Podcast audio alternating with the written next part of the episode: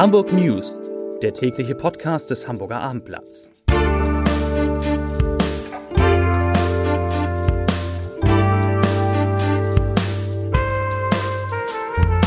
Herzlich willkommen. Mein Name ist Bernd Röttger und ich freue mich, Sie heute einmal wieder am Mikrofon begrüßen zu dürfen. Heute geht es in unserem Podcast um neue Einschränkungen für Hamburgs Gastronomie wegen steigender Corona-Zahlen, um steigende Mieten und Immobilienpreise trotz Corona, um die gefährlichsten Straßen der Stadt und um einen Horrorunfall mit fünf Toten in der vergangenen Nacht. Aber zunächst einmal wie immer die Top 5 der meistgelesenen Geschichten auf abendblatt.de. Platz Nummer 5. Corona. Hamburger Senat erlaubt Heizpilze bis Mai 2021. So soll Wirten über den Winter geholfen werden. Die Behörde nennt Zahlen zu den wichtigsten Informationen Infektionsorten in der Stadt. Platz Nummer 4. Corona-Fälle. Hamburger Klinik verhängt Besucherstopp. Zuvor hatte das Krankenhaus Großsand in Wilhelmsburg bereits die Notaufnahme zeitweise abgemeldet. Leitung spricht von einer Vorsichtsmaßnahme. Platz Nummer 3. Horrorunfall auf der Autobahn 1. Fünf Menschen sterben in Transporter. Dazu nachher mehr. Platz Nummer 2. Ferien und am, Ham am Hamburger Flughafen herrscht gähnende Leere. Viele Urlaubsziele sind Corona-Risikogebiete. Hamburger Flughafen hat nur ein Viertel der Passagiere. Erste Geschäfte geben auf. Und Platz Nummer 1, das sind Hamburgs gefährlichste Kreuzungen. Auch dazu nachher mehr. Nun zu den großen Themen. Und das dazu gehört, leider wird es auch heute, wie so häufig, das Thema Corona. Hamburg kratzt mit den heute gemeldeten Corona-Neuinfektionen am kritischen Inzidenzwert von 35. Der Wert heute liegt bei 34,1. Angesichts steigender Corona-Zahlen denkt der Hamburger Senat über weitere Einschränkungen in der Gastronomie nach. Ähnlich wie gestern in Berlin beschlossen, könnten demnach Bars und Restaurants demnächst auch in Hamburg abends früher schließen müssen, heißt es aus Senatskreisen. Außerdem könnte das Verkaufsverbot für Alkohol an Wochenenden, das bislang auf St. Pauli, im Schanzenviertel und in Ottensen nur für den Außerhausverkauf gilt, auch auf Gastronomiebetriebe und den Ausschenk in diesen ausgeweitet werden. Mit einer Verschärfung der Regeln in der Gastronomie muss laut Gesundheitsbehörde bereits vor Erreichen der 50er Inzidenz gerechnet werden. Die Hamburger Gesundheitsbehörde hat heute 93 neue Corona-Fälle gemeldet. Am Vortag, Sie erinnern sich, waren es 112. Die Zahl der stationär behandelten Erkrankten steigt um sechs Personen auf 57. Auf den Intensivstationen befinden sich mit zwölf Menschen zwei mehr als gestern. Zehn davon sind Hamburger Patienten.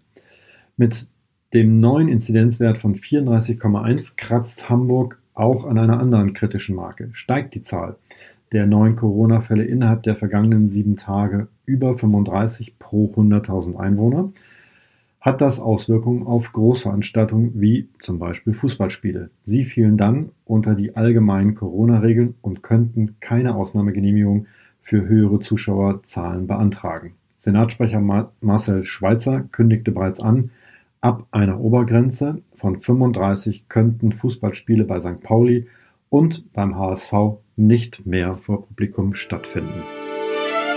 Hamburgs Bürgermeister Peter Tschentscher hat sich heute im ZDF Morgenmagazin kritisch zu den innerdeutschen Reisebeschränkungen im Kampf gegen die Corona-Pandemie geäußert. Tschentscher, wir haben in Hamburg nie Reisebeschränkungen zwischen den Landesgrenzen gut gefunden, weil es einfach auch schwierig ist. Es nützt nichts, dass man aus den Hotspots sozusagen, aus den mit großen Metropolen nicht ins Umland darf, wenn umgekehrt Menschen aus den Flächenländern selbstverständlich natürlich weiterhin in die Metropolen reisen, dort arbeiten, dort zum Teil eben auch in Clubs und Bars und Restaurants gehen, so Tschentscher. Man müsse sich darauf konzentrieren, das Virus sozusagen in Schach zu halten, argumentierte Hamburgs Bürgermeister. Und das bedeutet, in den großen Metropolen, in denen viel Virusaktivität ist, dort müssen wir Maßnahmen ergreifen, damit die Zahlen heruntergehen. Der Bürgermeister betonte, Zitat, die Pandemie wird in den Metropolen entschieden. Zitat Ende. Wo viele Menschen auf kleiner Fläche miteinander leben, müsse man die Pandemie in den Griff bekommen. Dann haben wir auch für ganz Deutschland etwas erreicht. Wegen der Einstufung einiger Kommunen und einzelner Berliner Stadtbezirke als inländische Risikogebiete mit Quar Quarantäneauflagen für Einreisende war zuletzt vor allem Schleswig-Holstein in die Kritik geraten. Das war ein langer Corona-Block. Kommen wir zum nächsten Thema, zum Wohnen. Es ist teuer in Hamburg zu leben, das ist bekannt. Für Wohnungskosten muss man hier im Schnitt 28,3 Prozent des verfügbaren Einkommens einplanen. Mehr als überall sonst in Norddeutschland und erheblich mehr als im bundesweiten Mittel. Da sind es nämlich nur 18,2 Prozent, also fast 10 Prozent weniger. Ähm, vor allem aber haben in zahlreichen Stadtteilen die Mieten in den zurückliegenden fünf Jahren um 30 Prozent oder sogar noch deutlich stärker zugelegt. Im Corona-Jahr 2020 hat sich zwar das Tempo des Anstiegs etwas abgeschwächt, doch wie, die, wie eine Studie des Immobilienberatungsunternehmens Wüstpartner zeigt, ist die durchschnittliche Miete in Hamburg in den ersten sechs Monaten um 4,4 Prozent weiter geklettert.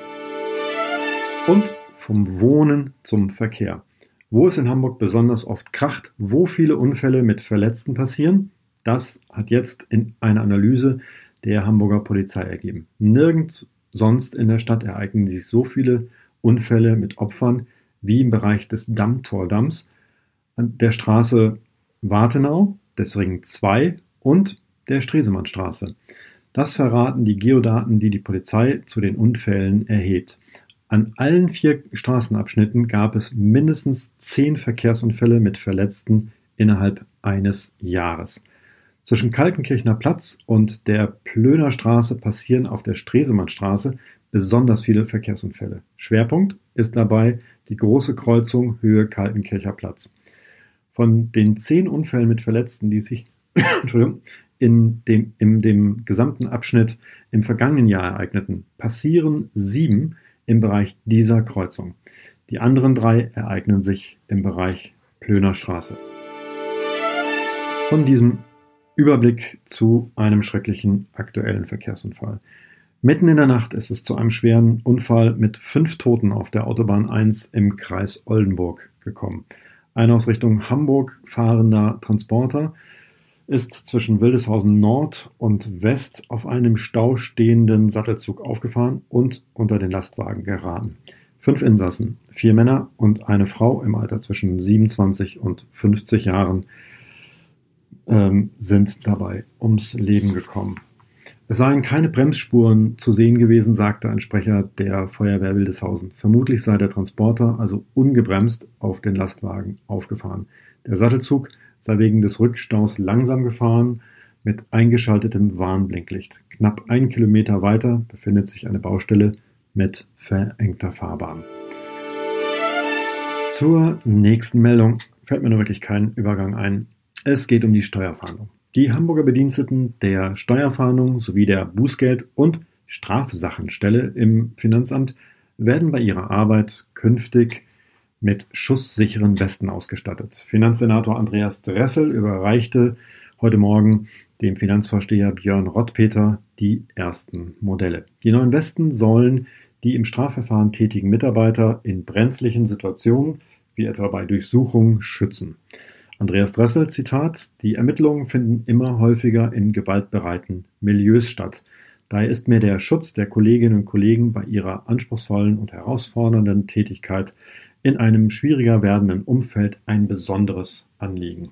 Zitat Ende. Neben der Schusssicherheit bieten die Westen auch eine stichhemmende Wirkung. Das sei wichtig, weil Stichwaffen bei Wohnungsdurchsuchungen eine der größten Gefahrenquellen darstelle. Die, sie könnten bei Terminen unauffällig unter der Kleidung getragen werden. Wie immer zum Ende der Leserbrief des Tages. Der kommt heute von der Hamburger Schauspielerin, Reporterin und Autorin Peggy Panas. Zitat. Als ich von der Attacke auf den jüdischen Studenten hörte, musste ich sofort an den Stolperstein meiner Tante, der Schwester meiner Mutter, denken. Der Stolperstein zweimal zerstört, zerhackt, in diesem und im letzten Jahr. Für mich hat das beides viel gemeinsam. Soweit der kurze und nachdenkliche Leserbrief von Peggy Panas. Mir bleibt es bleibt nur noch eins zu sagen. Ich wünsche euch Ihnen einen schönen Abend, bleibt gesund, bis morgen. Tschüss!